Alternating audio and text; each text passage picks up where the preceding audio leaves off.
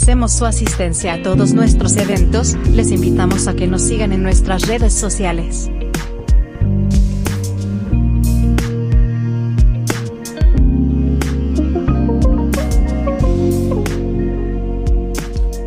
Muy buenos días a todos. Es un gusto saludarles. Les saluda su abogado, amigo y director de Royal Bureau, Guillermo Iturriaga.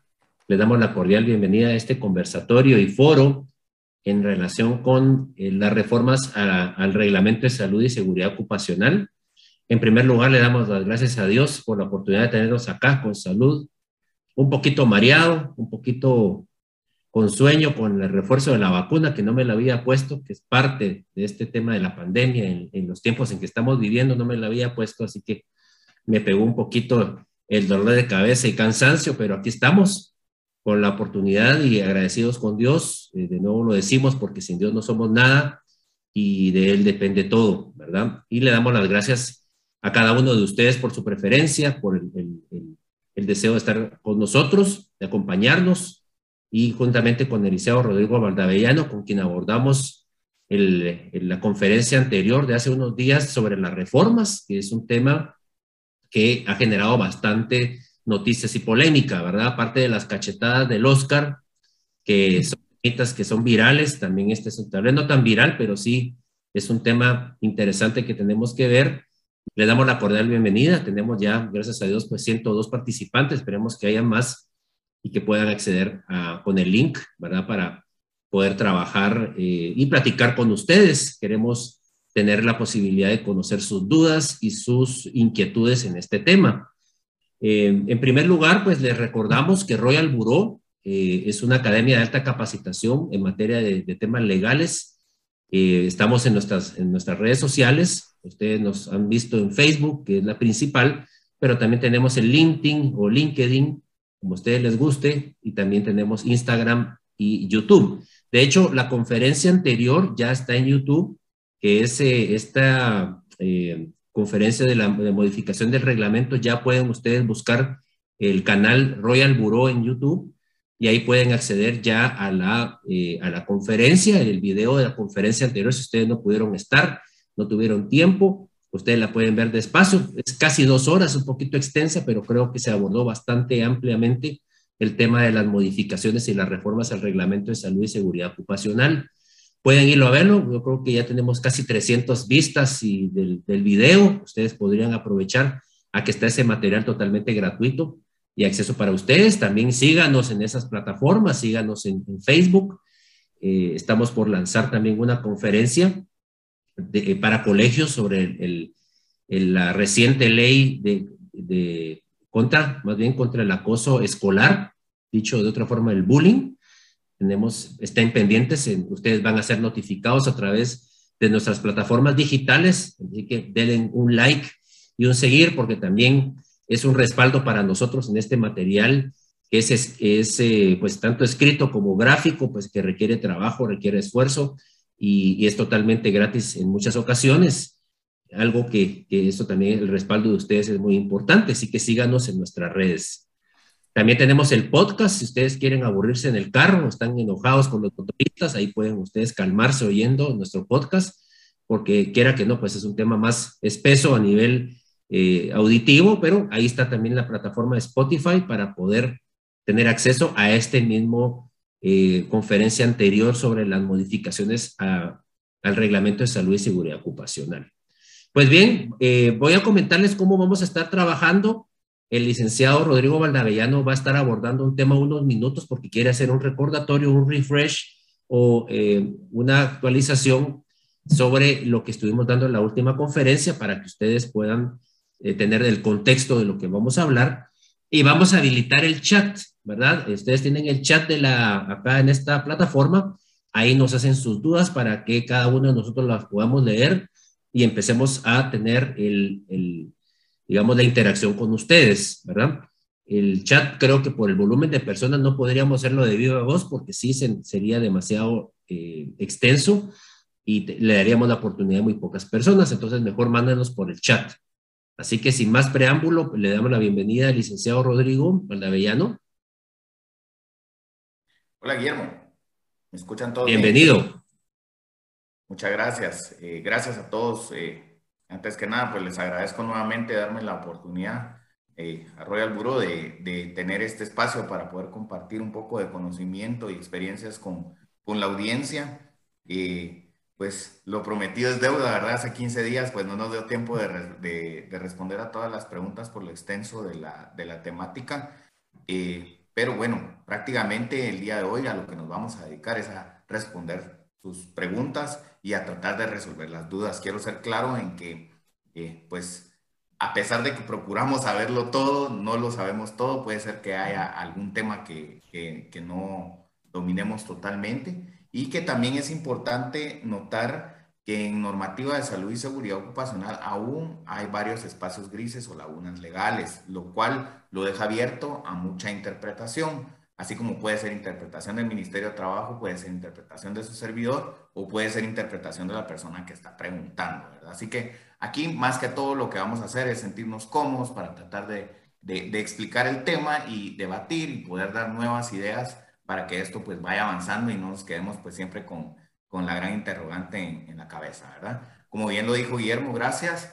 Eh, vamos a hacer una, una pequeña presentación eh, relacionar con las reformas de 10 o 15 minutos. La verdad es que vamos directo al grano, pero esto es con la finalidad de contextualizar lo que hablamos hace dos semanas, ¿verdad? Y que a partir de esto, pues nosotros tengamos un incentivo para empezar a, a preguntar, ¿verdad? ¿Por qué? Porque muchas veces no sabemos o no tenemos ni idea de qué vamos a preguntar, pero sobre la misma presentación vamos viendo, ah, ve, esto no lo entendí, o esto me causa duda, o no me acordaba que esto habían dicho, eh, vamos a preguntar sobre esto, ¿verdad? Y pues con, con toda la disponibilidad eh, tenemos estimado pues eh, aproximadamente, como bien les dije, 10, 15 minutos de presentación y aproximadamente unos 45 minutos de, de resolución de, de preguntas, eh, de resolución de preguntas, ¿verdad? Así que agradezco nuevamente a la audiencia su preferencia, el hecho de acompañarnos siempre, de estar pendientes de nuestros webinars y pues siempre estamos aquí para servirles. Sin más palabras, pues entonces, y si me permite, me permiten, necesito compartir eh, mi presentación, por favor. Muchas gracias. Aquí estamos listos. Muchas gracias, don Minor. Nos da soporte aquí. Estamos listos, ¿verdad? Lo tenemos a la vista, ¿verdad, Guillermo? Sí, muchas gracias. Bueno, pues como, les, como bien les comenté, eh, hace dos semanas hablamos específicamente sobre el tema de las nuevas reformas al reglamento de salud y seguridad ocupacional. Em, y eh, pues este es mi nombre y este es mi correo electrónico. Si existe alguna duda o algo en lo que pueda apoyarles posteriormente a este, a este foro de preguntas y respuestas. Eh, mi correo es Rodrigo, fácil, ¿verdad? Rodrigo, si lo pongo con apellido es, bastante complicado, entonces mi, mi correo es rodrigo arroba sos de safety systems punto gt de Guatemala. Eh, bueno, entrando en contexto, hablamos de lo que es un sistema de gestión de salud y seguridad ocupacional. Primero, por favor, este tema es independientemente de cuál sea el giro de nuestra organización. Es aplicable a toda entidad patronal. Es decir, si nosotros somos iglesia, somos colegio, o somos empresa, o somos industria, o somos oficina, es, es, es, eh, es, da igual, ¿verdad? O sea, es indiferente. Aquí nos están viendo como una entidad patronal, ¿ok? Entonces dejemos por un lado el giro de nuestra organización y enfoquémonos a que si nosotros tenemos de tres trabajadores en adelante, estamos obligados a cumplir en todo el tema de salud y seguridad ocupacional. ¿Por qué digo tres? Sé que la ley no lo dice porque la ley nos dice todos. Sin embargo, los trámites de salud y seguridad ocupacional, eh, para realizar los, los trámites de salud y seguridad ocupacional es necesario que contamos con un número patronal. Entonces, si nosotros tenemos menos de tres trabajadores, pues no vamos a contar con un número patronal y en cierta forma también es un alivio, porque si fuera todos, como lo dice literalmente la ley, eh, digamos quienes tienen empleadas domésticas en su casa, solo por el hecho de tener una empleada doméstica, tendría que tener un sistema completo de salud y seguridad ocupacional, porque son patronos, ¿verdad? Entonces, tomemos en cuenta, vamos a hacerlo a partir de tres trabajadores. ¿Qué tiene que este sistema de gestión de salud y seguridad ocupacional debe también individualizarse por centro de trabajo, es decir, todo centro de trabajo debe de contar obligatoriamente con los siguientes elementos.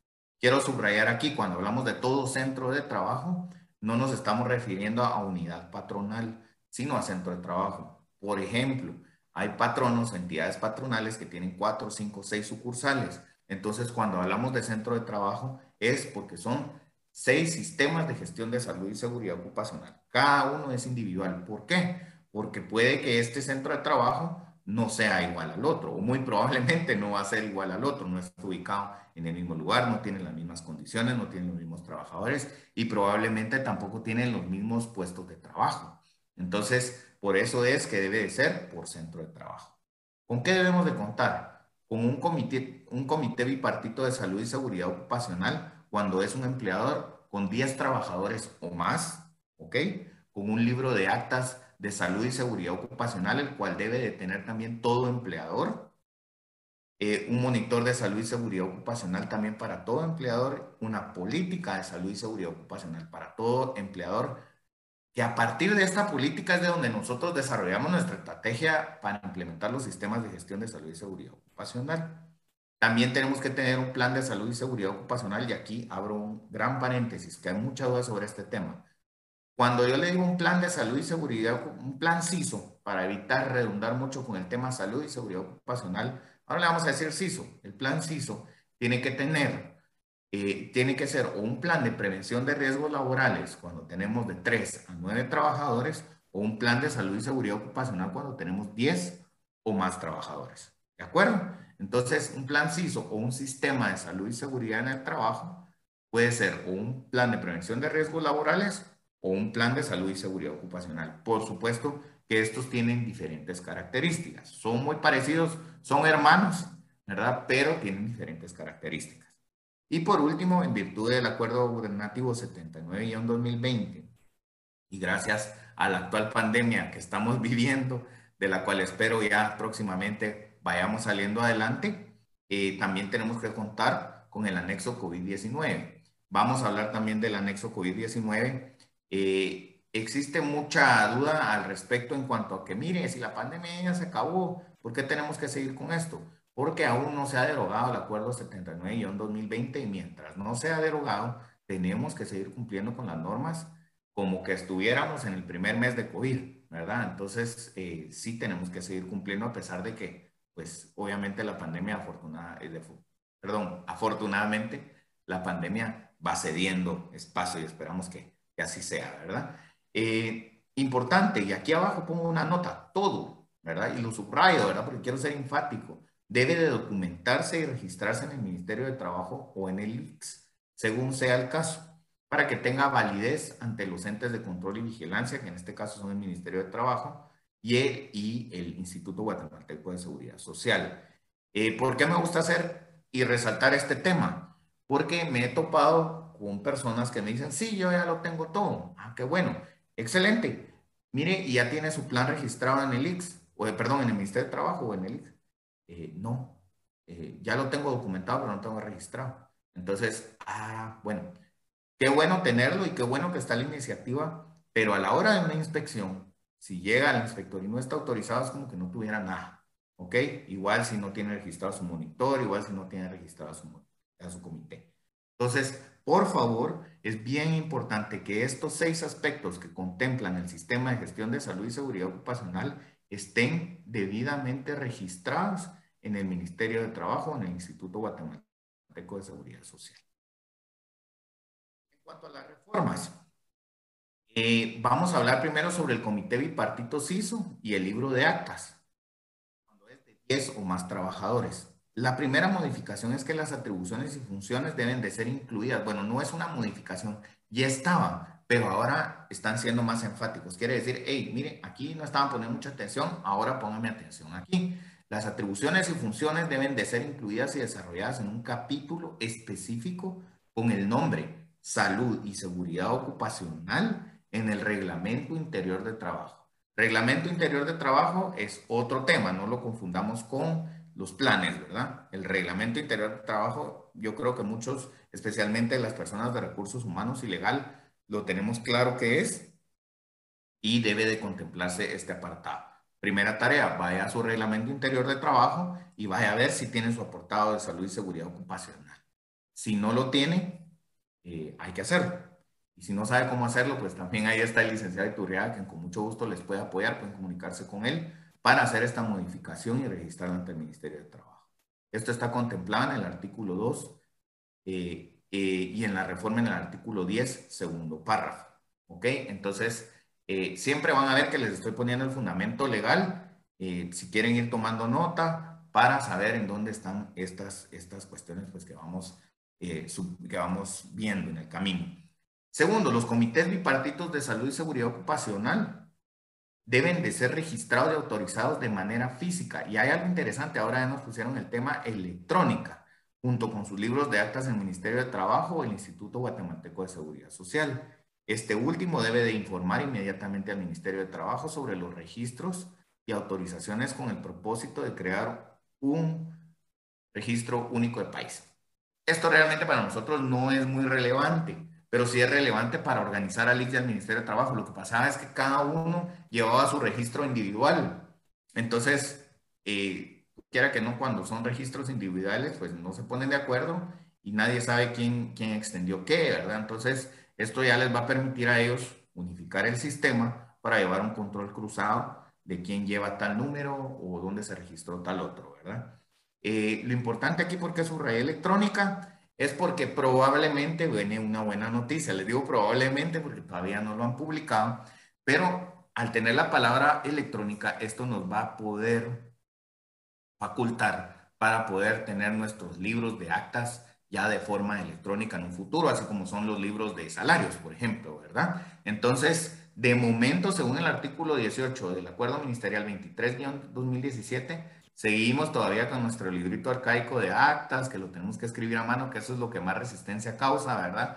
Pero no necesariamente sus actas tienen que ser un pergamino, pues, ¿verdad? Eh, eh, un acta de independencia, no. Eh, pueden hacerlo en una o dos páginas lo único es que sí tenemos que ser bien concretos en lo que estamos escribiendo y no requiere tampoco mayor formalidad legal, sino lo importante es que nos reunamos comité, como, como, como comité y veamos y establezcamos, tengamos una, una bitácora de qué es lo que vamos haciendo, qué se habló en la reunión anterior, si se hizo o no se hizo, para llevar el control, ¿verdad? Entonces, la verdad es que de momento eh, yo creo que es una, aunque no es de la, de la simpatía de todos, es una buena, eh, un buen método para obligarnos a reunirnos por lo menos una vez al mes como comité y poder llevar una línea, ¿verdad? Porque nos hace darnos cuenta, ay, esto, esto que quedamos el mes pasado ya no lo hicimos, tenemos que darle seguimiento.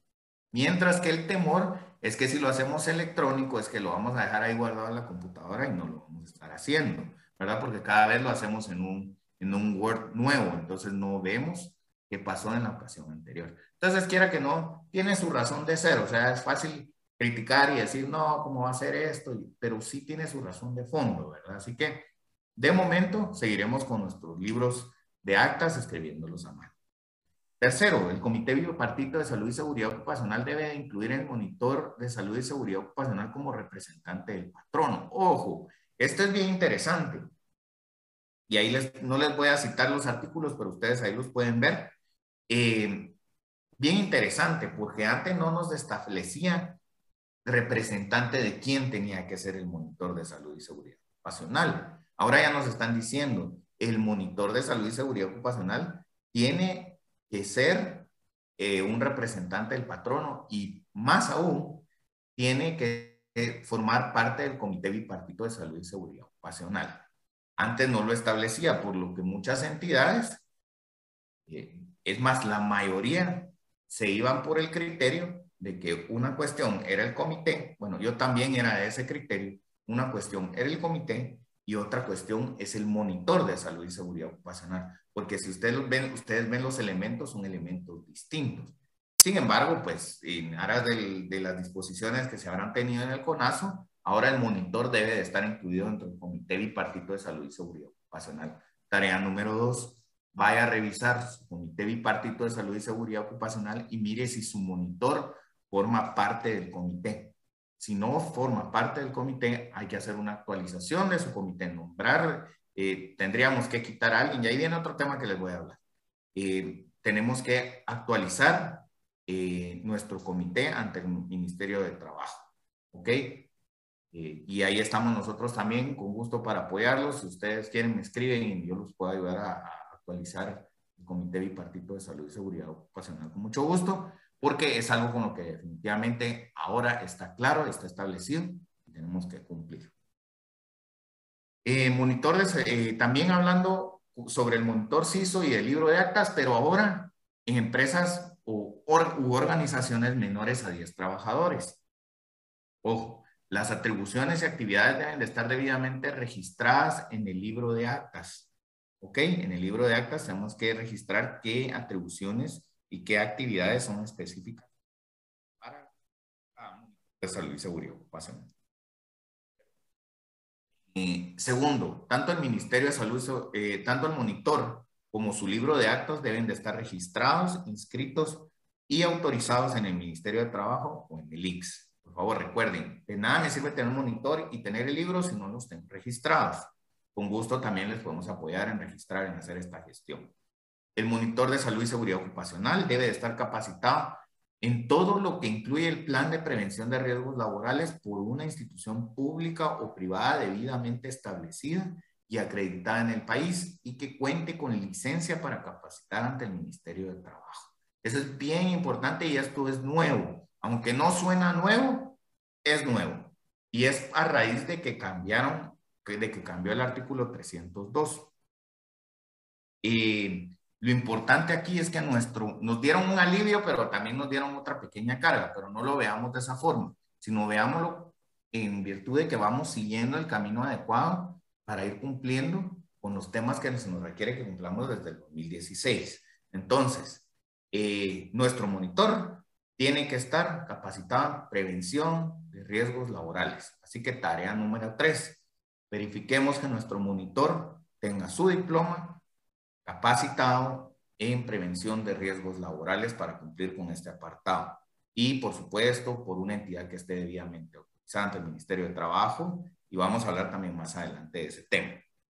Eh, también cuando el tema es de más de 10 trabajadores del monitor, eh, debe de ser una persona competente en salud y seguridad ocupacional.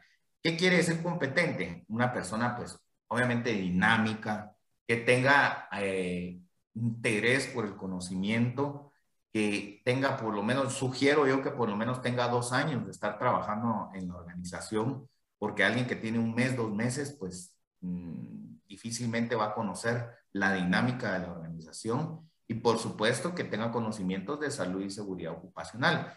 Y si nadie los tiene, pues es un buen momento para empezar capacitarnos en prevención de riesgos laborales, ¿verdad? Entonces, en eso, en eso consiste eh, la competencia en salud y seguridad ocupacional.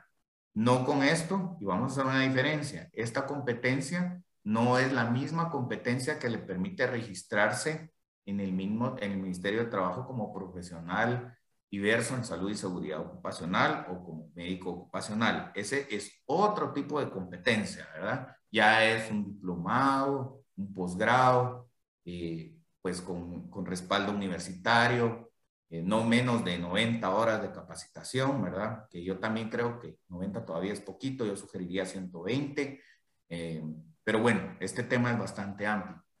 a lo que voy, sin irme por los lados, lo que quisiera es hacer énfasis en que eh, tenemos que ver este tema con mucha, con mucha dedicación y capacitar a nuestro personal en prevención de riesgos laborales.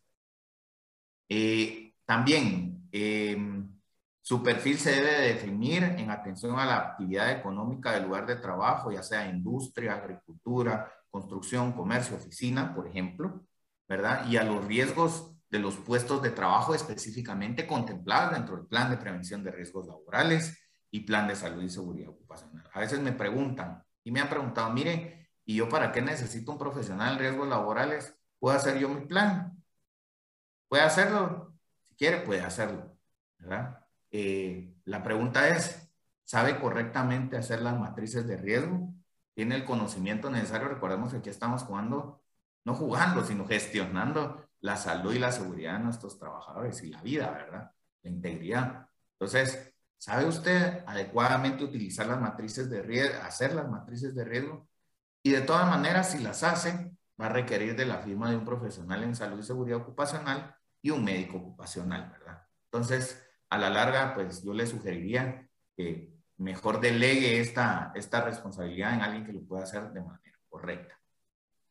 Eh, por lo tanto, esto implica que nuestra tablita del 302, muy importante, quedó derogada. Es decir, nos olvidamos, por favor, del, de, de, que de ser de 10, de 10 a 100 trabajadores era un auxiliar de enfermería, de 101 a 500 era un enfermero profesional y más de 500 tenía que ser un médico ocupacional. Por favor, nos olvidamos de este tema y ahora ya no lo exige la ley, ahora prácticamente cualquier persona en nuestro centro de trabajo puede ser un monitor de salud y seguridad ocupacional, siempre que esté capacitado en prevención de riesgos laborales y que sea una persona competente, por supuesto, ¿verdad? Así que esa es la buena noticia. Ahora ya sé lo que estamos pensando muchos, no seamos así, por favor, no vamos a venir terminando el webinar a darle las gracias a nuestro auxiliar de enfermería que, contratamos el año antepasado o el año pasado o recientemente, ¿verdad? O a nuestro, o a nuestro enfermero profesional. No, esto es un plus. El hecho de que usted ya lo tenga, por favor, no, no me lo va a despedir ahorita de una vez. Ya lo tiene, ya lo tiene dentro de su estructura organizacional. lo que hay que hacer es empoderarlo. Si usted ya lo tiene, eh, eh, pues qué mejor. Y también si lo mira desde la forma de que puede ahorrarse la capacitación en primeros auxilios y uso de botiquín, si usted lo ve desde la perspectiva económica, ¿verdad? Eh, porque en ambos casos debe, tanto en el sistema de gestión de salud y seguridad ocupacional como en de prevención de riesgos laborales, usted debe contar con, con una capacitación en primeros auxilios y uso de botiquín, cosa que seguramente ya lo conoce un auxiliar de enfermería o un enfermero profesional, no digamos un médico. Sin embargo, yo le sugiero que recurrentemente los estemos capacitando porque no se practica, se olvida.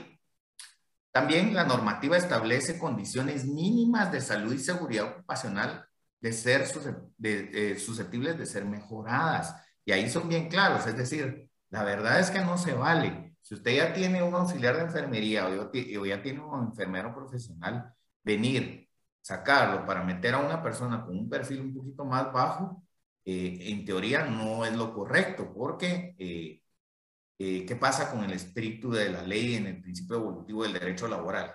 Aquí nosotros establecemos mínimos. Si nosotros ya mejoramos, ya no podemos regresar, ¿verdad? Ya no podemos disminuir la atención a nuestros trabajadores, sino que por lo menos tenemos que mantenerla. Pero la idea aquí es que sigamos siempre mejorando, siempre adelante y para arriba. También eh, hablamos de la política de salud y seguridad ocupacional. Hay mucha duda en torno a este tema. La política realmente no hay que registrarla pero debe de estar dentro de nuestro, dentro de nuestro plan de salud y seguridad ocupacional y debe estar. del comité, el libro de actas del monitor, ¿verdad? Entonces, per se, la política no tiene que estar registrada, pero sí debe de estar dentro de nuestro sistema, porque eso es lo que le da origen a todo lo que nosotros vamos a hacer gestionando los riesgos laborales. Así que es un conjunto simplemente de principios, normas y disposiciones internas sobre las cuales se diseña la estrategia de salud y seguridad en el trabajo. Es decir, el qué se va a hacer, ¿verdad? ¿Qué vamos a hacer? No nos compliquemos, seamos prácticos. ¿Qué vamos a hacer? Vamos a cuidar a nuestros trabajadores así, así, así, y vamos a proveer más seguridad, ¿verdad? Y esta debe de establecerse, como bien les dije, en el libro de actas del comité bipartita y desarrollarse en el sistema de salud y seguridad ocupacional, ¿verdad? O en el plan de salud y seguridad ocupacional o en el plan de prevención de riesgos laborales. Es decir, cómo se va a hacer lo que nosotros dijimos que íbamos a hacer. Para eso es que sirven realmente los planes. Entonces, también tenemos que contemplar cómo se va a medir o cómo se va a evaluar lo que se quiere hacer. Eso es parte de la política y de lo que tenemos que hacer dentro de nuestros planes, porque lo que no se mide no se controla y lo que no se controla no se puede mejorar. Y esto es susceptible a ser mejorado con el paso del tiempo. Así que no nos durmamos en nuestros laureles con que ya cumplimos, ya estamos registrados, ya lo tenemos todo, lo engavetamos y ahí lo dejamos. No, porque eventualmente el tema de salud y seguridad ocupacional cada vez nos va a exigir un poquito más y más y más y más. Si no miremos cuántas reglas en materia de salud y seguridad ocupacional tiene México, ¿verdad? O tiene Colombia. Ellos están sumamente, o España, ellos están sumamente avanzados en este tema. Y pues eventualmente esa es la idea, que nosotros vayamos siguiendo ese camino evolutivo a la par de la evolución del trabajo, ¿verdad? O sea, que de aquí para atrás no hay marcha. Eh, también se establece una revisión y validación del plan de salud y seguridad ocupacional por profesional. de trabajo cada tres años. Lo subrayo, cada tres años tenemos nosotros que revisar nuestro plan y debemos de Por supuesto que esto no ha pasado en estos momentos porque pues la gran mayoría empezó a hacer sus planes con el tema de pandemia en el 2020, salvo organizaciones que han sido muy diligentes, muy diligentes o son multinacionales que de por sí ya se los exigen, ¿verdad? Pero cada tres años tenemos nosotros que estar revisando o cuando se implementen nuevos procesos, se fusionen empresas, se incluyan nuevas tecnologías, modificaciones a la infraestructura, porque eso cambia los niveles de riesgo, aumento o disminución del personal. Cuando hablo de esto, antes de que hagan la pregunta, cuando hablamos de aumento o disminución del personal, no es porque porque se fue la secretaria o porque se fue el licenciado, vamos a cambiar todo el sistema. No, es por puesto de trabajo, ¿ok? Es muy difícil, o, por lo menos no difícil, pero es poco probable de que una empresa vaya a estar, o organización vaya a estar cambiando sus puestos de trabajo constantemente. Generalmente hay una estructura ya establecida, se llenan las plazas, independientemente de que el personal va y viene, las plazas se mantienen. Salvo que hagamos algún movimiento, entonces ahí sí tendríamos que hacer una modificación, ya sea de incluir la matriz de riesgo o de retirar la matriz de riesgo para que nuestro organigrama coincida perfectamente con todas las matrices de riesgo que nosotros tenemos. Eh, o, o en todo caso, cuando aumente o, disminuyan los riesgos laborales, ¿verdad? Esto también es bien importante, especialmente en la industria, ¿verdad? Eh, por ciertas circunstancias. Ahora vamos a utilizar un nuevo químico, por decirles un ejemplo. Este va a aumentar, es, es más inflamable que el que usábamos antes.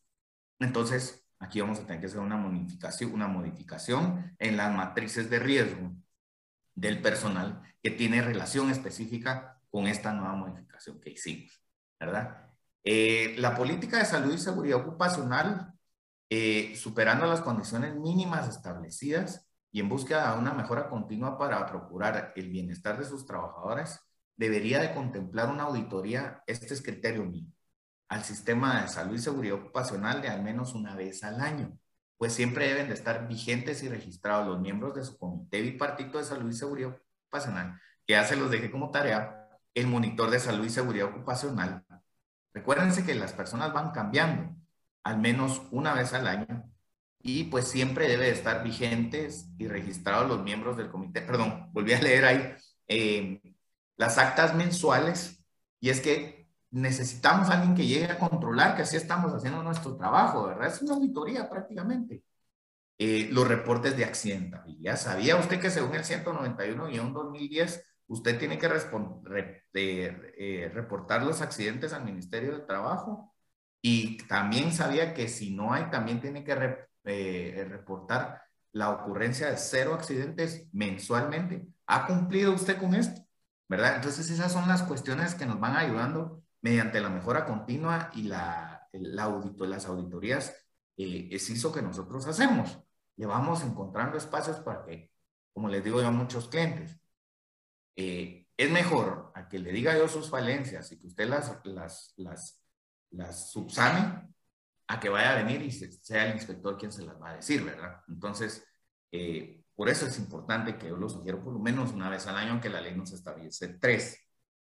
Mediciones de concientización. Hacen mediciones de concientización de su personal en su centro de trabajo. ¿Sabe usted si las personas en su trabajo realmente están comprometidas con, con la salud y la seguridad en su trabajo? ¿Verdad? Eso es importante medirlo. Recordemos que hablábamos de que lo que no se mide no se puede controlar y lo que no se controla no se puede mejorar. Y también en materia de cumplimiento. Todos tienen sus cascos, por ejemplo, sus cascos amarillos. Qué bonito se mira que cada quien tenga sus cascos y que se, eh, se respeten los códigos de colores para cada casco. eso lo podemos hablar en otro webinar. Em, excelente, pero ¿sabía usted que los cascos tienen fecha de vencimiento? Que revisar que estos cascos no tengan fecha de vencimiento, ¿verdad? que no estén rajados, que no estén muy deteriorados o que no los han dejado mucho tiempo en el sol y que estén medio ya empezando a rajar la pintura. Esas, esas cuestiones son las que tenemos constantemente que estar evaluando y a eso nos referimos con el cumplimiento. Ahora, no los quiero cansar, yo les dije que 10, 15 minutos, pero yo creo que es importante recapitular en esto porque estamos específicamente en el tema. Los servicios preventivos de salud y seguridad de salud en los lugares de trabajo son complementarios a los servicios médicos curativos o reactivos. Y vamos a hacer un énfasis aquí con muchas preguntas que me han hecho relacionadas con el tema. Mire, es que yo tengo contratado el servicio de ambulancia de X o Y empresa. Es que nosotros tenemos seguro médico privado. Genial y, y qué bueno porque ustedes están velando por la salud de sus trabajadores. Sin embargo, no es lo mismo y por eso me gusta hacerlo con dibujitos porque podemos ser más gráficos y, podemos explicarlo de mejor manera. El servicio preventivo es un sistema de salud y seguridad en el trabajo, ya sea eh, salud y seguridad ocupacional o PRL. Este lo que nos permita es evitar que el accidente o el incidente vaya a suceder. Y, y sí sucede que no tenga mayor trascendencia, ¿verdad? Hubo por ahí hace, hace un mes, más o menos dos meses, un video, un video dando vueltas de un señor que está trabajando en la calle, en eso se le viene una pared y le cae un bloque de este tamaño. Así, porque nada que ver, ¿verdad? O sea, ni siquiera estaba trabajando en la pared, estaba trabajando en unos alambres en un poste de la par, pero el alambre mueve, el mueve la pared y se viene la pared que está sobrepuesta y le cae un bloque en la cabeza, se parte el bloque y el señor solo mira para abajo, ¿verdad? Así como que qué pasó y el blog partido en el suelo, ¿verdad? Y me atrevo a decir que eso fue aquí en Guatemala porque el video se me hace muy, muy parecido al que haya pasado aquí. Si no pasó aquí, pues seguramente pasó en nuestra región. Eh, y se queda haciendo, me quedo yo viendo y pensando, este señor se habrá dado cuenta de que si no hubiera tenido ese casco, no la cuenta, porque el bloque hasta cayó así como de, como de punta, ¿verdad? Y le rebota en el casco y él así como que voltea a ver qué me pasó, tal vez hasta pensó que su compañero lo estaba molestando, ¿verdad? ¿Cómo cae el gran bloque? Entonces, ¿a qué voy con esto? Esto es prevención. Luego viene la reacción, ¿verdad? Digamos, a este señor efectivamente no hubiera tenido su parte preventiva, o hubiera tenido su casquito rajado, no le funciona bien, entonces ya entra la reacción. La reacción, ¿qué hacemos? Llamamos a la ambulancia, a los paramédicos, vienen y lo transporten, y lo transportan. Ese es el servicio reactivo. Y el curativo es a dónde lo, lo transportan. Bueno, lo llevaron a un centro de asistencial privado, o lo llevaron al IX, o lo llevaron a, un centro de asistencial público. Lo importante, ya, ya sea hospital, sanatorio, clínica. Pero contándoles esta historia, lo que quiero es que por favor diferenciemos a que el hecho de que nosotros tengamos el servicio reactivo de ambulancia y curativo de salud privada no nos exime del hecho de tener nuestro sistema preventivo de salud y seguridad ¿Ok? Bueno. Eh, disculpen que sean tantas letras, yo no soy mucho de letras, pero cuando hablamos de ley tengo que eh, eh, justificar legalmente lo que les estoy diciendo y tenemos que ir pasito a pasito, ¿verdad? Como dice la canción, pero luego vamos a entrar ya a la fase de preguntas y respuestas. Se definen los contenidos específicos y su orden en los planes de, los diferentes planes y amplía los criterios sobre los sistemas de salud y seguridad. Esto ya es más operativo para quienes nos dedicamos a hacer los planes, ¿verdad? Prácticamente ya nos da una, una luz más, porque antes teníamos que ser muy, muy creativos para entender qué era lo que nos estaba pidiendo el artículo 302. Ahora pues ya más, más como que medio recetita de cocina, aunque sigue dejando espacios abiertos pero ya por lo menos es un poquito más específico, más concreto, ¿verdad? Y amplía los criterios sobre los sistemas de salud y seguridad ocupacional. Eh, los planes de prevención de riesgos laborales no deben de ir firmados por médicos. Me pasó un avioncito aquí bien bajo. ¿Ok? Eh, los planes de prevención de riesgos laborales no deben de ir firmados por médicos en salud ocupacional ni por profesionales en seguridad ocupacional pero sí deben de registrarse en el Ministerio de Trabajo en el IX, ¿ok? Si a usted le dicen, yo le incluyo la firma de su plan de prevención de riesgos laborales, ojo, igual, o se lo van a cobrar, ojo, no es necesario, ¿ya?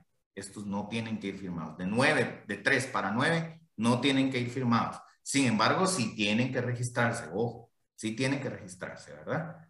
También los planes de salud y seguridad ocupacional deben de estar integrados por dos partes, y esto también es nuevo por la parte de salud ocupacional, la cual debe de ir firmado por un médico ocupacional registrado en el Ministerio de Trabajo, como ha sido toda la vida, pero aquí viene la modificación. También tenemos que tener una parte de seguridad ocupacional, firmada por un profesional en seguridad ocupacional registrado. ¿Ya? Entonces ahora tenemos que tener dos firmas, una parte del médico y otra parte del profesional, ¿verdad? ¿Y esto por qué? Y aquí viene la cuestión. El médico ocupacional puede firmar la parte de seguridad ocupacional solo y únicamente si está autorizado para firmarlo por parte de la Dirección de Salud y Seguridad Ocupacional, perdón, del Departamento de Salud y Seguridad Ocupacional del Ministerio de Trabajo, habiendo demostrado su competencia en este aspecto. ¿En qué consiste la competencia? En no menos de 90 horas de capacitación en prevención de riesgos laborales. Aunque yo sea médico ocupacional, tengo que acreditar también que tengo por lo menos 90 horas de conocimiento en el tema de salud y de seguridad ocupacional. ¿Y por qué? Pues no, pues podría conocer la parte de salud y no es demeritar al médico, porque seguramente podría conocer la parte de salud, pero no necesariamente la parte de seguridad industrial, como le conocen a veces, o seguridad ocupacional, que es como comúnmente se, se, se, se le debe denominar. Entonces, ¿Y esto por qué?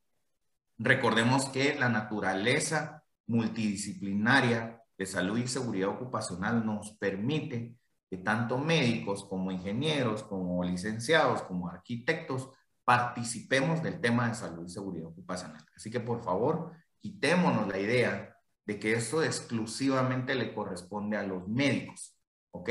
Esto es multiprofesional, perdón, multidisciplinaria por lo tanto todos los profesionales podemos participar de la salud y la seguridad.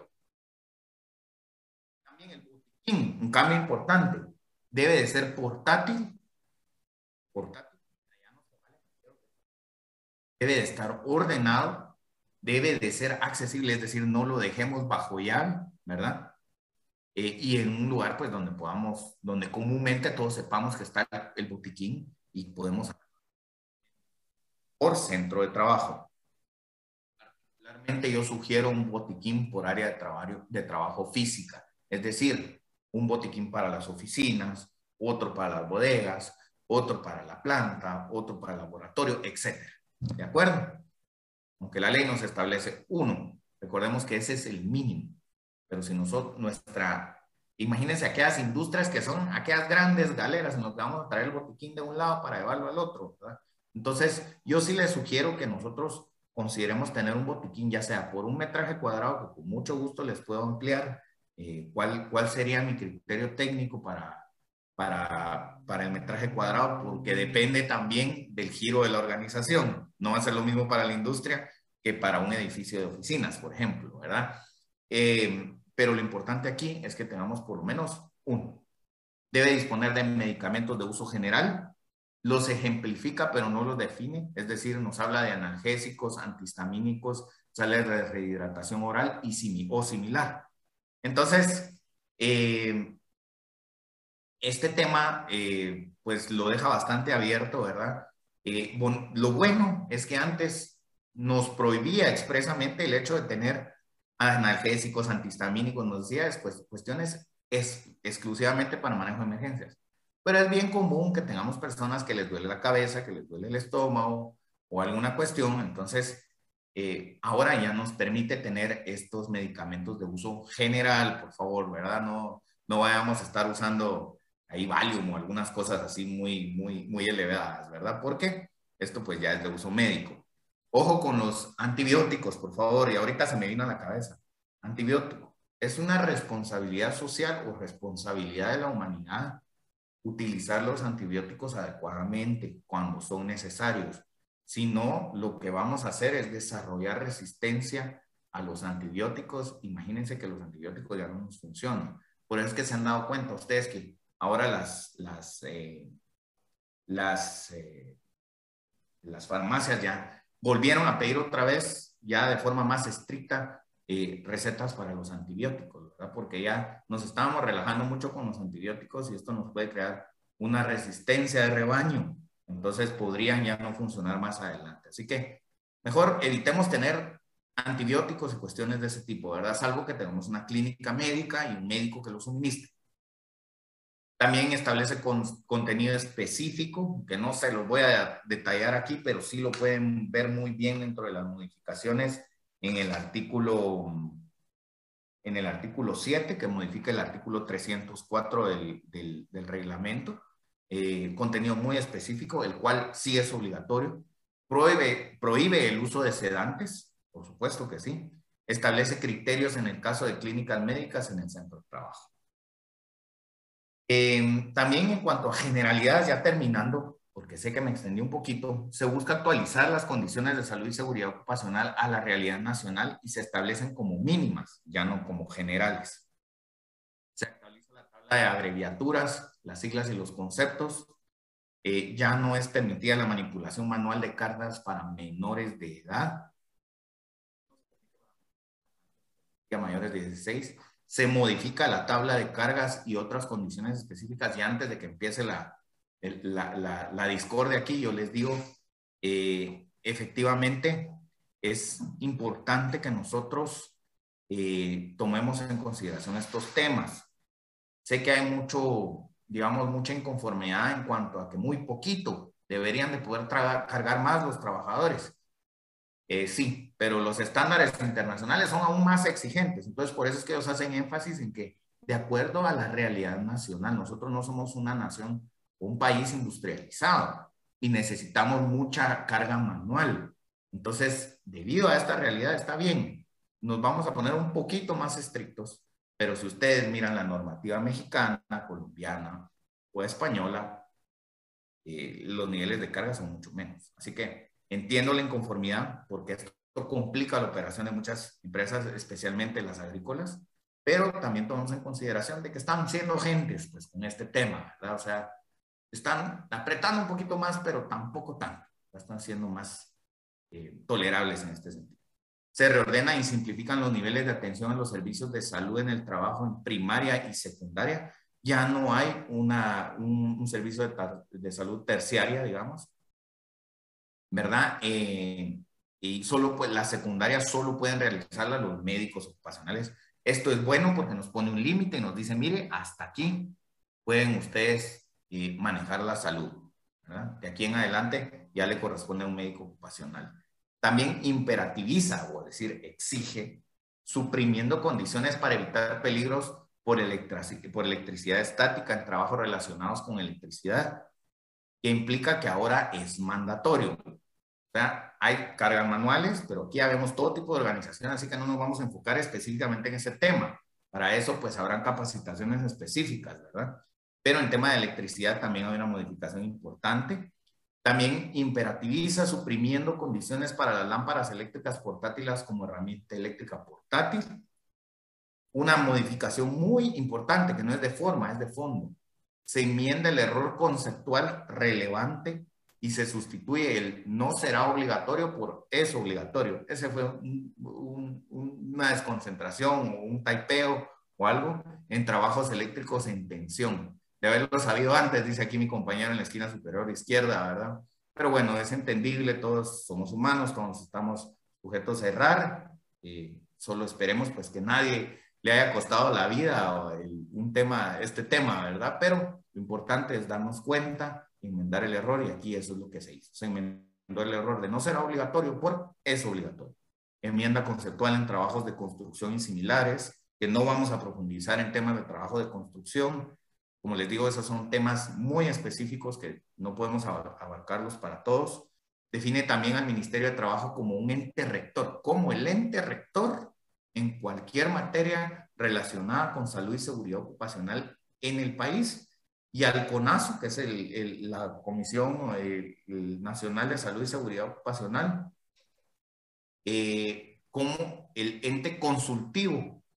Además, se le faculta a este último para emitir las normas técnicas que permitan operativizar el reglamento de salud y seguridad ocupacional. Esto, miren, de trasfondo es una muy buena noticia, porque quiere decir que le está dando la facultad como ente consultivo al CONASO de poder empezar a crear normas, empezar a decirnos cómo tenemos que hacer las cosas, porque ese era el problema, que el reglamento nos decía el qué, pero no nos decía el cómo. Entonces, con esta nueva norma, ya podemos tener normas técnicas específicas, no necesariamente son ley, pero son normas técnicas que nos dan una guía, así como las famosas guías de, del plan COVID o el anexo COVID, o, eh, en su momento, nos dan una guía de qué es lo que tenemos que hacer y qué es lo que se espera que cumplamos, ¿verdad? Entonces eso nos facilita bastante el trabajo porque ya no tenemos que ser creativos y tratar de entender qué es lo que nos están pidiendo, sino ya son más específicos en tema. Entonces, eventualmente vamos a empezar a ver que esta normativa técnica va a empezar a desarrollarse, por supuesto que a ser más exigente, ¿verdad? Con el paso del tiempo, pero es una buena noticia porque ya no vamos a tener que esperar acuerdos gubernativos o acuerdos ministeriales para poder operativizar nuestros planes. Eh, también las reformas contenidas en este acuerdo fueron publicadas el 3 de marzo de 2022, ya este mes, ya se nos fue el mes, y están vigentes positivas y positivas desde el 4 meses. O sea, lo publicaron un día y al siguiente entró en vigencia, y a los 10 días nosotros estábamos haciendo nuestro primer webinar relacionado con el tema. Este es el segundo. Y por último, quiero invitarlos, hacerles una invitación. Miren, de acuerdo con la normativa y las reformas que ahora son bien específicas, como bien de leérselas en su momento, el monitor debe de estar capacitado en prevención de riesgos laborales por una institución, óigase bien, institución, no está hablando por profesionales ni por médicos ocupacionales, está hablando por una institución establecida y acreditada en el país.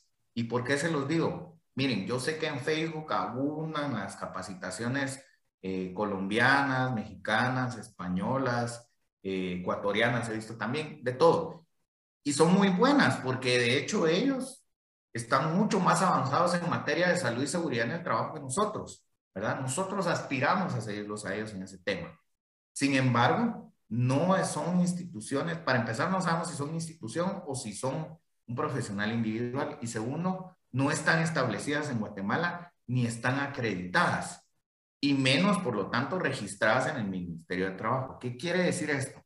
Que si yo saqué mi capacitación en Colombia, eh, en un webinar, eh, perdón, vía de, eh, de, forma sincrónica o, o, en línea en Colombia, qué bueno, porque tengo el conocimiento de los colombianos que tienen esto mucho más avanzado y son muy, ellos son muy amables, son gente muy, muy dada a poder explicar y son bien interesantes sus webinars.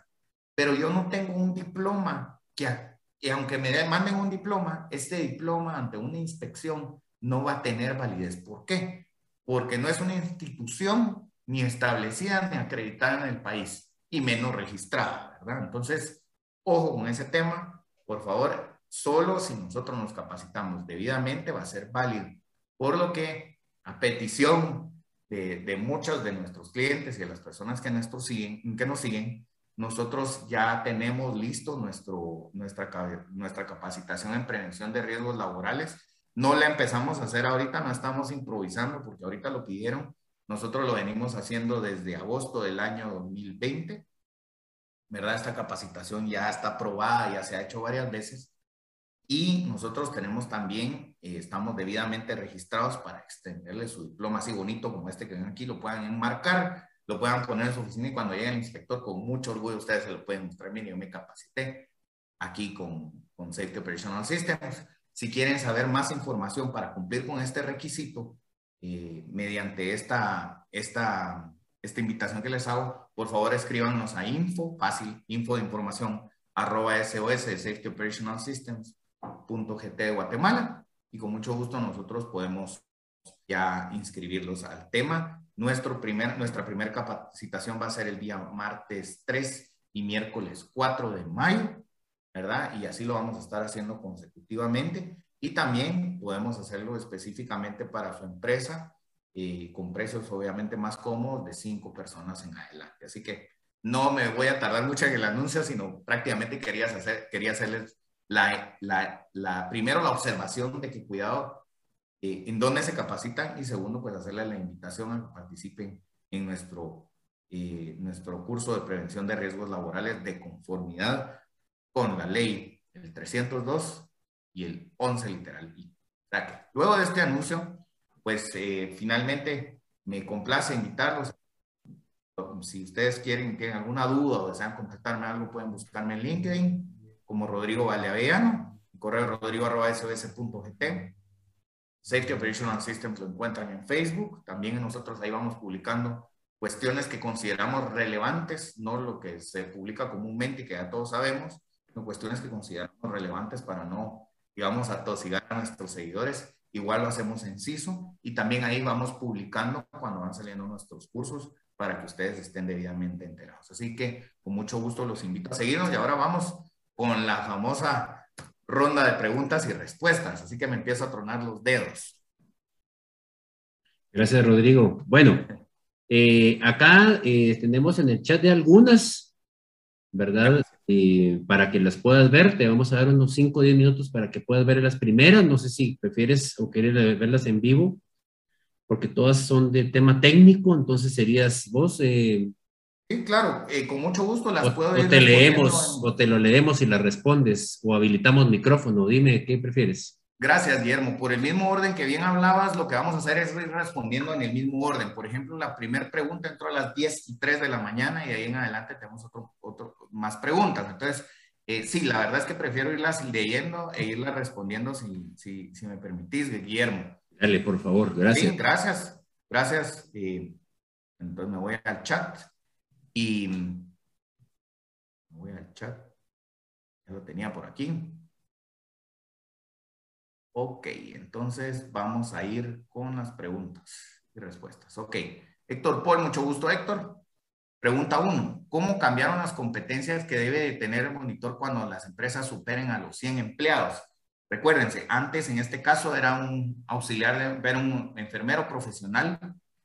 En este caso, según la ley, pues puede ser cualquier trabajador, ¿verdad? Yo no lo sugiero, si usted ya tiene su enfermero profesional, quédese con él. Eh, pero eh, la competencia que debe tener prácticamente es que debe ser una persona capaz y adecuada para gestionar 100 trabajadores. tener liderazgo, por ejemplo, es una de las características.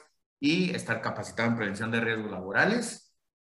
Y por supuesto que también tiene que tener pues esa, ese, ese don de poder gestionar adecuadamente eh, los riesgos laborales. Ya no nos exigen el 302 como era antes. ¿Qué requisitos tiene la acreditación de una persona para el análisis de riesgos en caso de empresa dedicada a nombrar a alguien para esta función?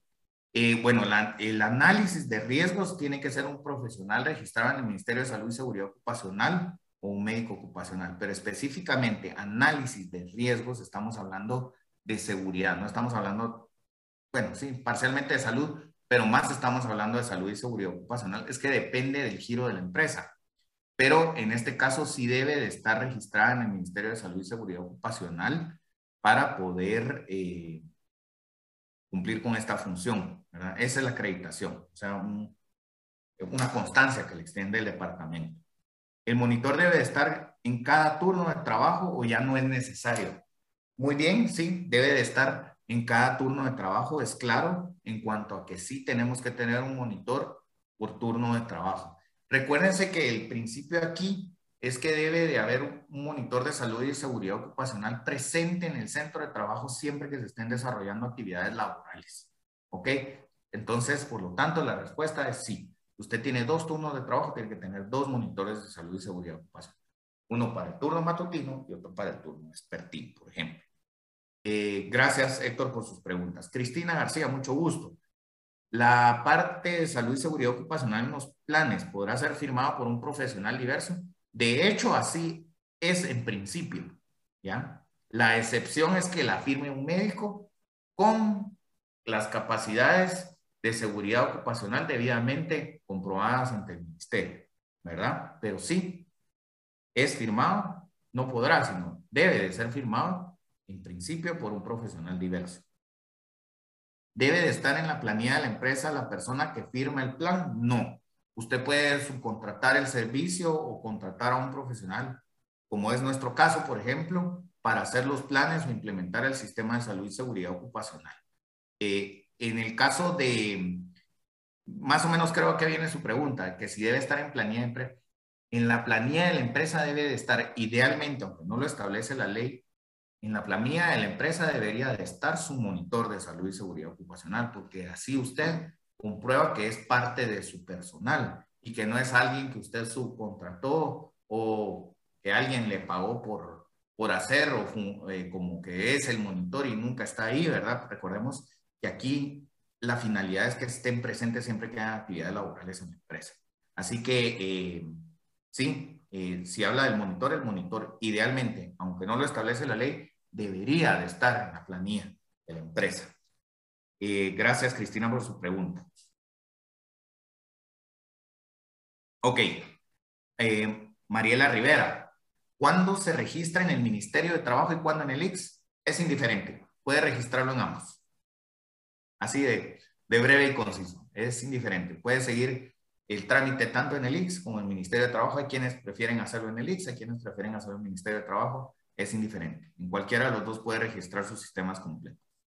Eh, cuando tenemos eh, de MayaPrim, cuando tenemos varias sedes, podemos unificar los registros en el mismo libro de actas si nos reunimos con los miembros de ambos comités en una reunión única de seguimiento o debemos solicitar la autorización de cada libro de actas.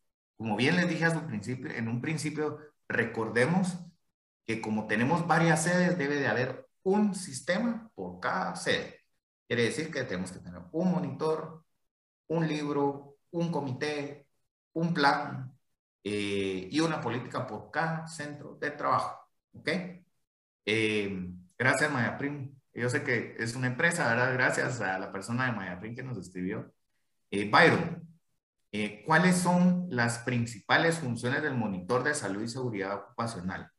¿Qué institución formará, informará cuando el libro de actas esté autorizado electrónicamente? Ok. Eh, Respondiendo a la primera pregunta, ¿cuáles son las principales funciones del, del, monitor de salud y seguridad ocupacional? Se lo voy a decir de forma muy general, pues prácticamente velar porque el sistema de salud y seguridad ocupacional se esté llevando a cabo, velar por la salud y la seguridad de los trabajadores, velar porque estén funcionando todo, porque estén en orden todos los equipos de protección personal, porque se estén tomando en la bitácora eh, las temperaturas, por ejemplo. O sea, no solo se, limita, se limita a aquellas personas que le toman a uno la temperatura y le echan gel en las manos y lo apuntan en un... No, el monitor va mucho más allá, pero también depende de cuánto lo empoderemos nosotros. Si vamos a tener una plaza de monitor, aprovechemos a empoderar a esta persona para que de verdad funja como debería de. Eh, ¿Qué institución informará cuando el libro de actas esté autorizado electrónicamente? Seguramente va a hacerse me imagino yo, como ente rector, lo va a dar a, conocer el Ministerio de Trabajo, ¿verdad? ¿De qué manera lo desconozco?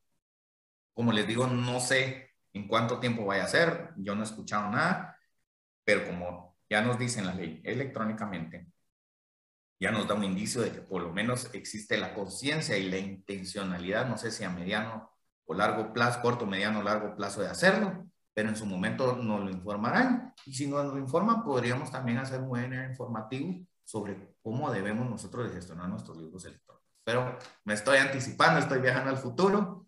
Eh, para mientras debemos de esperar. Eh, Guillermo Iturriaga. Eh, debido a la modificación del reglamento, hay clientes que ahora quieren colocar a los mismos gerentes de tienda o gerentes de agencia para no contratar a nuevas personas como monitores. Sin embargo, ¿qué requisitos, calidades debería de tener estas personas ya contratadas? Ok, eh, gracias, Lick Iturriaga. Mire, sí es una pregunta bastante común. Es algo que yo les digo los monitores ambulantes y no, no, no de forma despectiva, sino es una forma de caracterizarlos, ¿verdad? Monitores ambulantes, ¿qué son para mí? Tengo cuatro centros de trabajo y tengo un monitor y el mismo monitor lo tengo inscrito para los cuatro centros de trabajo. Entonces lo que hace es que el monitor en su jornada de ocho horas diarias está dos horas en un centro de trabajo, dos horas en otro, dos horas en otro, dos horas en otro. La ley no lo prohíbe. Incluso podría, en teoría, subcontratarlo. La, ley no lo prohíbe, pero no es el espíritu de la ley. Recordemos, la intencionalidad es que permanentemente haya un monitor de salud y seguridad ocupacional en el centro de trabajo mientras se desarrollan actividades laborales. Disculpen que lo, lo recalque, pero es que ese es el criterio, ¿ya? Entonces, eh, podemos ser creativos en hacerlo, pero yo no les garantizo que el, que el inspector se los vaya a topar de esa manera. Podríamos tener suerte que si no lo topen, podría que no. Pero recuérdense que al final esto no se trata de suerte o de hacer como que cumplimos. Se trata realmente de entrar en conciencia y aplicarlo. Así que, y miren, ya nos dieron una facilidad. Yo entiendo que antes estaba la dificultad. Ah, tengo que contratar. No solo me está yendo mal por la pandemia, encima ahora para, para reabrir tengo que contratar un auxiliar de enfermería o un enfermero profesional. Nos quitaron esa carga, si se dan cuenta. Ahora puede ser cualquiera.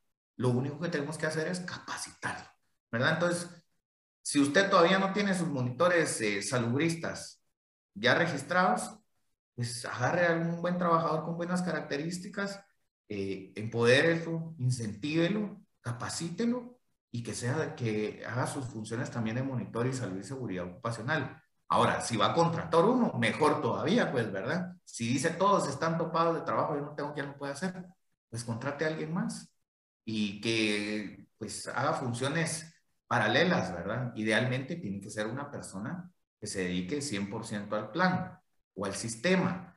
Pero también entiendo por otra parte al empresario que muchas veces son empresas que no son muy grandes o que los riesgos no son tan perceptibles, por lo que pagar una plaza para una persona que esté tomando la temperatura, ¿verdad? Como se hace en muchos casos y, y llenando una bitácora, no les trae cuenta. Pero ahí es donde viene la asesoría y donde tenemos que ser creativos y tenemos que ver las características particulares de cada y necesidades de cada una de las organizaciones. Gracias, Guillermo. Los monitores deben de registrar por jornada, como bien les dije, sí, por jornada, monitor por jornada. ¿Dónde se podría capacitar para la prevención de riesgos laborales? ¿Qué lugar podría ser? Hay varios lugares. De momento, pues yo los invito a participar en nuestra capacitación de prevención de riesgos laborales, como bien lo hice anteriormente. Si quieren, nos pueden escribir a info.sos.gt y con gusto ahí les podemos proporcionar más información. Un bombero puede ser monitor. Cualquier persona puede ser monitor siempre y cuando llene, con las, llene las características necesarias de estar capacitado en prevención de riesgos laborales, estar capacitado posteriormente en eh, primeros auxilios y uso de botiquín. Intuyo que un bombero eh, puede hacerlo. No sé si es un técnico en urgencias médicas o es un bombero eh, de la rama para incendios, ¿verdad? Pero creo que ellos en, eh, no conozco a profundidad su, cuál es el pensum que van llevando los bomberos, pero me atrevo a, a, a, pensar de que por el hecho de ser bomberos, ellos ya saben de primeros auxilios y uso de botiquín. Entonces, sí, puede serlo, puede serlo cualquier persona. No, lo que sí es que no necesariamente tiene que ser bombero. ¿verdad? Si no puede ser bombero, puede ser ingeniero, puede ser abogado, puede ser quien sea. Em, ¿Quién imparte la capacitación de riesgos laborales? Como bien les dije, ya los invitamos nosotros a participar en nuestra capacitación si lo desean. El mínimo de equipo de emergencia que debería de haber en un centro de trabajo. Eh, cuando nos habla de equipo de emergencia, eh, pues como mínimo y según lo que estamos viendo el día de hoy en las reformas, lo que debe de tener es un botiquín con las características que le indiqué. Ahora es un tema, es una muy buena pregunta porque hoy no estamos tocando ese tema, pero ahí también tenemos que tener en consideración las normas para la reducción de desastres 2, que es un aspecto complementario a la salud y seguridad ocupacional, que es lo que nos habla sobre el tema de señalizaciones de las brigadas cuando hablamos del plan de evacuación, o el plan empresarial de respuesta y recuperación, y así hay varias. De esto vamos a hablar más adelante, o podemos hablar eh, pues ya específicamente, pero en cuanto a lo que nos exige la salud y seguridad ocupacional, específicamente nos está hablando de un botiquín. Si usted quiere tener una férula espinal, si quiere tener un carrito de emergencias como en los aeropuertos, eso, lo demás nunca está de menos, estamos superando los mínimos, si usted quiere tenerlo, puede tenerlo, sin embargo, el, el, reglamento de salud y seguridad ocupacional no se lo exige. Em, nuestro equipo de trabajo se ejecuta fuera de la empresa, en obras o empresas que, que nos contratan, ¿de acuerdo? ¿Cómo aplican estas normas cuando el centro de trabajo no es fijo? Mire, usted por el hecho de ser entidad patronal, tiene, aunque su personal, el, el ejemplo más claro es el personal de limpieza en los centros comerciales, ¿verdad? Aunque yo entiendo bien que ellos no están en el centro de trabajo, sino ellos se presentan a los, a los, eh, a los centros comerciales a trabajar. Entonces, usted, por el hecho de ser patrono, debe de tener su plan, ¿verdad? Y debe de contemplar, y dentro de su plan se describe que el personal presta sus servicios fuera de sus instalaciones y ellos deben de adherirse a las disposiciones del reglamento del plan de salud y seguridad ocupacional que tenga el centro comercial, ¿verdad? Y así nos pasa también, muchas veces son técnicos de computadoras que van a las empresas. Ellos, nosotros en nuestro plan debemos de establecer que ellos deben de adherirse a las disposiciones plasmadas en los planes de nuestros clientes. Es decir, ellos tienen que allanarse a las medidas de seguridad que nuestros clientes requieran, ¿verdad? Cuando tercerizamos los servicios. Última fecha para presentar el plan de salud y seguridad ocupacional. Septiembre del año 2016. Eh, ahorita ya estamos sobre el tiempo. No hay fecha estipulada. Sin embargo, desde 2016 nosotros teníamos que cumplir con esta obligación. De hecho, desde 2014 surgió el, reglamento, pero hubo varios temas ahí que no, no establecieron específicamente cómo se debía hacer 2016, 2017, 2018, 2019, 2020. Les comparto que únicamente se estaba esperando el cambio de gobierno ya para empezar a, exigir de una forma más directa el tema de salud y seguridad ocupacional, pues ya se había dejado de pasar el, el tiempo prudencial de cinco años para adaptarnos al tema, eh, cuando de repente cae la pandemia de COVID-19 eh, entonces, eh, pues la verdad es que han sido bastante tolerantes en este sentido en el Departamento de Salud y Seguridad Ocupacional y en el, en, el Departamento del IX también. El IX también ha sido bastante tolerante. Recuérdense que aquí el ente rector es el Ministerio de Trabajo. Entonces, si nos vamos específicamente, el Ministerio de Trabajo, especialmente el Departamento de Salud y Seguridad Ocupacional, ha sido tolerante en este tema, entendiendo las circunstancias actuales sin embargo, si ustedes se dan cuenta, ya pasaron los dos años eh, de, de, la pandemia, ya cumplimos dos años, entonces ya la tendencia va a ser ser un poquito más exigentes. ¿Y qué podemos prever para el futuro? Que ya estamos próximos, los que empezaron a hacer sus planes con la pandemia para poder entrar a operar nuevamente, ya se les van a vencer los tres años el próximo año, ¿verdad? En la revisión. ¿Qué nos da a entender esto?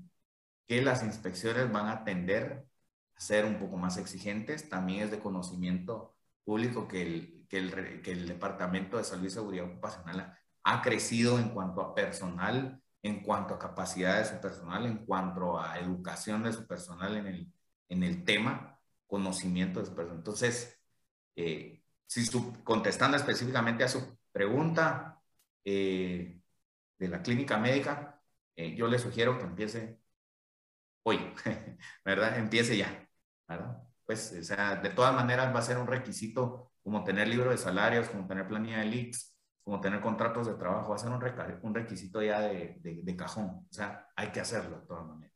Así que yo le sugiero que empiece a hacerlo ya, si no lo ha hecho.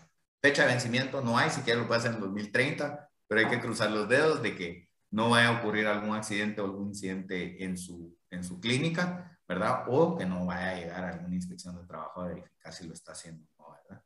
Recordemos que aquí no es cuestión, es más cuestión de conciencia que de evitar que nos vayan a sancionar, aunque yo sé que lo primero que se busca es evitar la sanción. Y hablando de sanciones, si me permiten, aquí tengo el código de trabajo y las sanciones están establecidas en el artículo 272, eh, específicamente en el literal D de Delta eh, cuando hayan violaciones a lo establecido por a los temas de higiene y seguridad, eh, la multa podría ser de entre 6 y 14 salarios mínimos mensuales en vigor para las actividades no agrícolas. Quiere decir que por cada incumplimiento, o sea, por lo menos debemos de cumplir con seis cosas. Por cada incumplimiento nos podrían multar de entre 19.255 quetzales y 44.929 quetzales. O sea, no digamos si tenemos los seis incumplimientos del sistema. ¿verdad? Quiebran a cualquier mediana empresa con ese monto, pues, ¿verdad? Así que yo les sugiero que no esperemos a que lleguemos a esta, a esta, a esta circunstancia, sino que mejor invirtamos y empecemos a trabajar en nuestros planes de salud y seguridad ocupacional. Eh, ¿Cuántas horas debe acreditar un médico para poder elaborar el, apartado de seguridad? Eh, bueno, son cuestiones de criterio porque si ustedes se dan cuenta, todavía no están establecidas en el Acuerdo Gubernativo 57-2020, 2022, ni ni en el Reglamento de Salud y Seguridad Ocupacional. Es una cuestión meramente de criterio. Por lo menos yo sugeriría que debería tener 90 minutos. Eh, solo les agradecería apagar su micrófono si alguien lo tiene prendido. Eh, yo, 90 minutos, ¿verdad? Ni que fuera partido de fútbol, 90 horas. Yo esperaría que por lo menos debe de tener 90 horas de capacitación en, en seguridad ocupacional. Eh, ideal, 120 horas para poder aplicar bien los criterios de seguridad ocupacional. Sin embargo, yo no soy el ente rector, yo solo estoy emitiendo mi opinión ¿verdad? Basado en muchas cosas que he visto, ¿verdad? Eh, pero bueno, al final va a quedar a, criterio del CONASO y a criterio del Ministerio y el IX. Así que eso lo podremos ver más adelante cuando sean los criterios aplicables para la emisión de las licencias. Lo que sí es seguro es que el médico debe de estar acreditado por el Ministerio de Salud por el Ministerio de Trabajo para poder firmar la parte de seguridad ocupacional. Si no, tiene que firmar, mejor dicho, idealmente un profesional diverso en salud y seguridad ocupacional.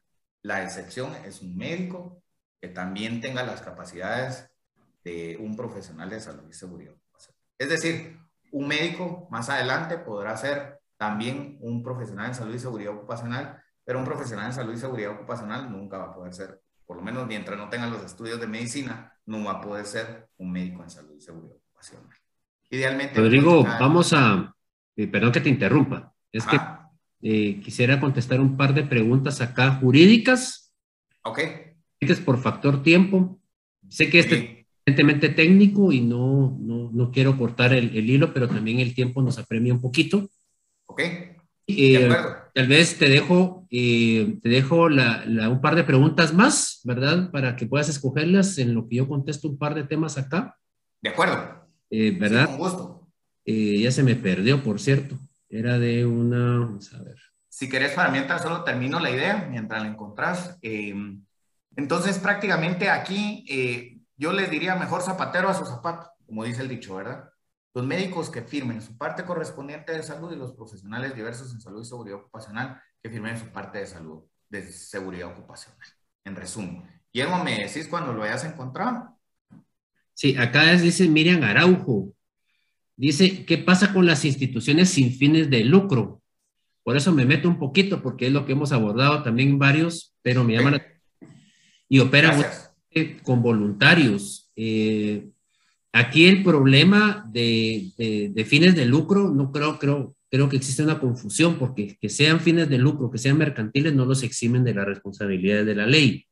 Es decir, eh, sea colegio, podríamos llamarle no lucrativa, sea fundación, sea asociación, sea iglesia, tiene que cumplir con las, las obligaciones del patrono, tienen que tener la planilla, tienen que tener contratos escritos y tiene que tener los instrumentos de salud y seguridad ocupacional que has dicho, Rodrigo, ninguno se exime, sea sin fines de lucro con fines de lucro, esto le aplica a todos. Y eso creo que ese sin fines de lucro genera eh, una confusión en muchas personas porque creen que tienen un halo o un, un escudo de protección porque están ayudando a los demás y eso ya automáticamente tienen un trato preferencial y lamentablemente no es así.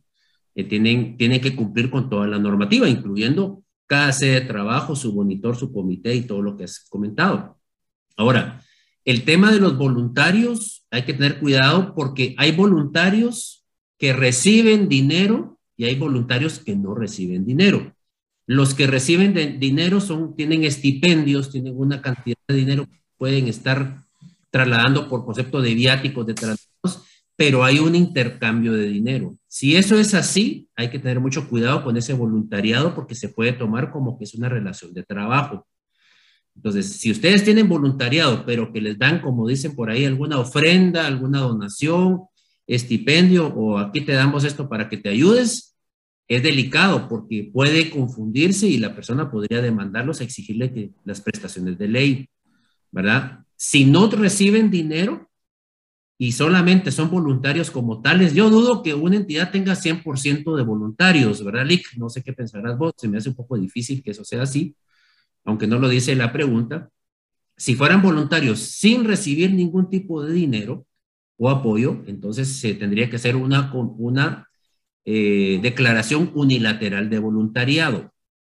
Esa declaración unilateral de voluntariado lo deben de firmar los voluntarios y deben, y deben comprometerse a aceptar las políticas y las condiciones de la entidad. No es solamente es voluntario porque, porque sí, tiene que haber un documento. Ese sería nada más mi, mi tema. No sé si hay otro tema ahí de... Eh, te dejo ahí para que termines un par de preguntas. Como esto se va a subir en un podcast, también vamos a agradecerte, Rodrigo, que dejes tus datos también de forma auditiva, porque esto no va a estar en video, sino en podcast para que te puedan contactar, ¿verdad? Eh, y vamos a decir nuestros correos para poder, para que estés, conste esto en el audio, ¿verdad? Gracias, Guillermo, te agradezco mucho. Y sí, eh, un par de preguntas. Miren, eh, la mayoría de preguntas estaba revisando ahorita mientras Guillermo aclaraba ciertos puntos. Eh, la mayoría va en torno al monitor y en torno a, la, a, los, libros, a los libros de actas. Eh, no quiero ser redundante en este tema, ¿verdad? Entonces voy a eh, filtrar un poquito las preguntas, eh, como ya nos queda poco tiempo, ¿verdad? Ah, miren, a mí sí me da la una de la tarde respondiendo yo feliz, pero sí tenemos límites de tiempo, entonces también me preguntan aquí, si se tiene un colegio y existen más de 300 alumnos, ¿cómo se interpreta esta parte? En el sentido de que la ley habla de trabajadores, pero entiendo que los alumnos están dentro del área que pertenece al colegio o empresa. Lo mismo aplica, por ejemplo, si se tiene personal subcontratado eh, y cuestiones, etc. Clave, aquí no nos están viendo como colegio, nos están viendo como entidad patronal. Quiere decir que así tengamos 300, 1200, 900 alumnos, eso no es relevante para el Ministerio de Trabajo. Para el Ministerio de Educación es tema aparte, ¿verdad? Ese es tema aparte. Pero para el Ministerio de Trabajo nosotros tenemos que cumplir indistintamente de cuántos alumnos tengamos o de cuánto personal subcontratado tengamos. Lo que tenemos que cumplir es con base a los puestos de trabajo que nosotros oficialmente tenemos sean o no sean, sean contratados o sean subcontratados, ¿ok? La clave aquí es nuestra, nuestro, nuestro esquema organizacional. Em, también me preguntan aquí, usted mencionó que tenemos que hacer una política de salud y seguridad ocupacional. ¿Se refiere a realizar una política interna institucional? ¿Correcto? Así es. ¿Puede aclarar un poco más sobre este punto? Gracias. Sí, como le decía, prácticamente no nos tenemos que complicar en es prácticamente como hacer una misión o hacer una visión, ¿verdad? Decir qué es lo que vamos a hacer para que a raíz de eso que vamos a hacer, nosotros podamos desarrollar todo lo que vamos, cómo lo vamos a hacer, ¿verdad? Entonces, eh, la política no tiene que ser algo astronómico, no, tiene que ser una idea concreta de cómo vamos a gestionar nosotros los temas de prevención de riesgos laborales o salud y seguridad ocupacional. Me preguntan bastante y nuevamente el curso, precio, en dónde y todo. Por favor, escríbanos a info.sos.gt y con mucho gusto nosotros ahí les vamos a dar el detalle de la información. Eh, esto para no estar repitiendo constantemente las, las, preguntas. Eh, y si me permiten, voy a, voy a buscar un poquito más. Dos empresas. Eh, sí, miren, esta también, si en un centro de operaciones hay dos empresas diferentes, se debe crear un comité por empresa o se puede unificar. Eh, más de 20 empleados fijos por día y, según, y la, segunda, la segunda únicamente 6, pero siempre están en su ruta. Miren, igual, si son dos empresas, son dos entidades patronales, cada una debe tener su sistema. Sin embargo, por el hecho de estar en las mismas instalaciones, se puede hacer un comité bipartito eh, organizacional de las dos unificado. ¿Qué es la desventaja que veo yo aquí? Que no es algo muy común y aunque la ley lo contempla, no especifica cómo se tienen que gestionar esos comités bipartitos, eh, que son conjuntos. ¿ya? Entonces, yo lo que les sugiero es que mejor cada quien tenga su comité bipartito. Bueno, y de hecho, le voy a responder más concretamente, si tiene seis trabajadores, no tiene que tener comité bipartito. Más fácil, ¿verdad? Entonces, la única que tiene que tener comité bipartito es la que tiene 20 empleados. Eh, tengo muchísimos mensajes. Eh, me hablan nuevamente del botiquín, como les digo, la ley establece uno, yo les sugiero uno por, por, eh, por área de trabajo física, Se puede extender el plan ya hecho o se debe de hacer uno nuevo. sí, actualmente no se contempla la, no se contempla la renovación de los planes. sin embargo, yo les sugiero que si usted ya tiene uno registrado, puede hacer la ampliación de forma interna, ¿verdad? Usted puede trabajar con su plan interno y, y como que complementa el que usted ya tiene registrado, ¿verdad? Y en un futuro, cuando toque la, la actualización o ya esté el sistema eh, del departamento o el IX ávido para poder registrar actualizaciones, ya se registra el nuevo plan como una actualización, ¿verdad? Eh, eh, Rodrigo, te dejo la última para... Sí, gracias. Once y media justo, ¿verdad? Sí, gracias. Bueno, prácticamente nos hablan siempre del tema de botiquín, nos hablan, hablan de que si es necesario que estén capacitados en primeros auxilios el uso de botiquín. La respuesta es sí, porque esto está contemplado entre los planes de prevención de riesgos laborales y planes de salud y seguridad ocupacional, ¿verdad? Entonces, además de estar capacitados en prevención de riesgos laborales, tienen que estar capacitados en primeros auxilios y uso de botiquín. Lamentablemente el tiempo se me acabó. Eh, pueden escribirme, como bien lo dice Guillermo, gracias por, por, eh, por permitirme este espacio. Eh, mi correo es rodrigo.sos.gt y para el tema de la capacitación pueden escribir a info.sos.gt o también pues pueden comunicarse aquí con, con el licenciado Iturriaga Royal. Gracias por el espacio, les deseo un muy feliz día y espero verlos pronto. Muy bien, Rodrigo, muchas gracias. Gracias por el apoyo. Ahí están los datos del licenciado para que puedan comunicarse con él para sus dudas. Y bueno, siempre les recuerdo, antes de terminar, deben hacer su actualización al reglamento interior de trabajo. Si ustedes no lo han hecho, eh, por favor, tómenlo en consideración. Si están en el trámite, van a tener que ampliar ese trámite para poder incluir el tema de salud y seguridad ocupacional dentro del reglamento interior. Eh, es un recordatorio a los que han escrito de colegios. Les informamos que el día 21 de, abril, si Dios lo permite, vamos a estar haciendo la capacitación sobre, la conferencia sobre la ley de acoso contra el acoso escolar llamado bullying es el decreto que acaba de salir hace un pocos días. Vamos a tener una capacitación para poder abordar. Ahí espero a la gente que sea de colegios, porque sí he visto algunas dudas técnicas de colegios y de contratación, y ahí vamos a poder abordar un poquito más ese tema. Agradecemos a todos por su tiempo, eh, de estar con nosotros, y gracias al licenciado de nuevo por su conocimiento y, el, deseo de compartir su, su información con todos nosotros. Así que les damos eh, un abrazo a cada uno de ustedes. Gracias por la oportunidad de estar enlazados. Les repito, tenemos contenidos de diferente índole legal en nuestras plataformas. y también Spotify va a, estar va a estarse compartiendo este, este foro, este preguntas y respuestas, para que ustedes lo puedan oír de nuevo y lo puedan compartir. Y agradecemos su like en Facebook y en YouTube porque son es la forma en que nosotros podemos también llegar a más personas y que las personas tengan la capacidad y el alcance de tener información de este tipo de forma gratuita. Yo creo que es de compartir y de, eh, digamos, que otras personas lo pueden tener en disposición. Eh, el correo donde nosotros es giturriaga arroba central-medio law.com por si tuvieran algún tema legal y ahí está el de nuevo el correo del licenciado Valdavellano para sus dudas. Gracias a todos por su participación y bendiciones a cada uno de ustedes. Feliz tarde y buen provecho.